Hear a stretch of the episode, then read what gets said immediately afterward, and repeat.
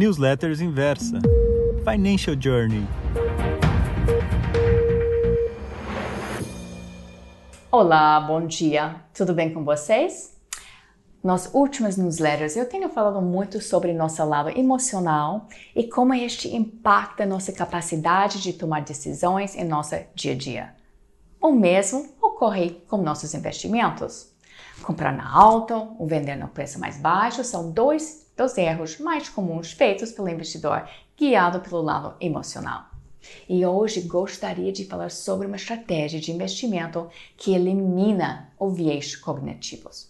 Essa estratégia se chama quantitativa, ou Quant.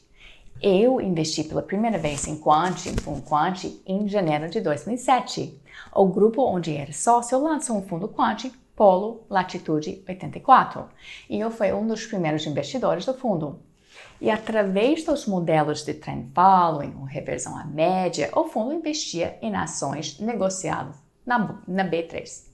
E eu fui investidora desse fundo até meados de 2015, ou seja, tive bastante vivência com essa estratégia e eu conhecia bem o gestor desse fundo, conhecia o preparo, a bagagem, digo. Na época que lançamos o fundo, em 2007, foi algo muito atípico. Não existia outro fundo e quase ninguém acreditava na capacidade de um fundo quant. Fizemos não sei quantas visitas aos grandes bancos, family offices. Na época não havia investidor pessoa física, ou não havia essa ferramenta de mídia social para incluir um grande público ou vender em grande escala. Sem Instagram, LinkedIn ou Face, não tinha como chegar em grande escala ao investidor pessoa física. E esse fundo foi um espetáculo. Não só os retornos absolutos do fundo foram expressivos, mas em termos relativos também. O retorno do fundo não estava correlacionado com o Bovespa, nem com outros fundos de ações, ou seja, quando o mercado se deu mal, o meio fundo se deu bem. Mesmo assim, os investidores ficaram com um pé atrás. Era muito difícil convencer que um algoritmo pode escolher melhor o momento de comprar e vender uma ação. E não era um só modelo, foram vários modelos.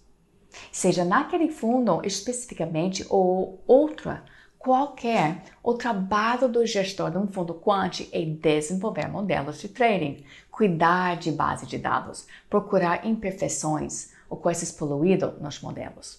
E uma vez que os modelos estejam funcionando, o gestor não pode mais questionar. Tem que confiar que mesmo em drawdown, aquele período que o valor da cota está perdendo, que os modelos vão performar.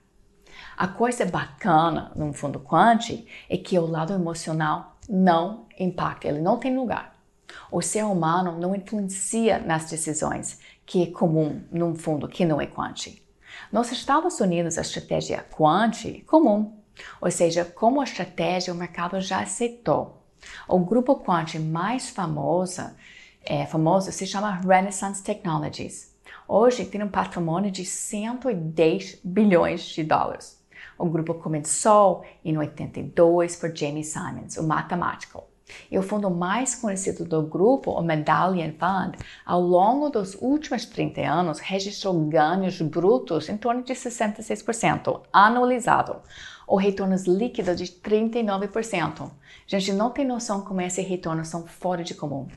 O grupo hoje, dado o tamanho, nem precisa de dinheiro de terceiros, de eu ou de você. O grupo já é grande o suficiente, é como uma infraestrutura tão robusta que se tornou self-suficiente. Agora, no Brasil, o assunto quant tem evoluído.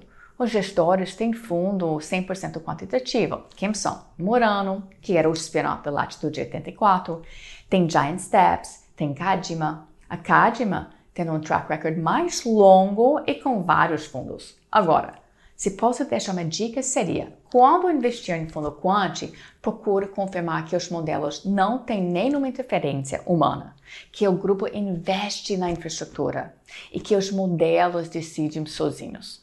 Senão, não deve ser chamada de quant. Ok? Beijos!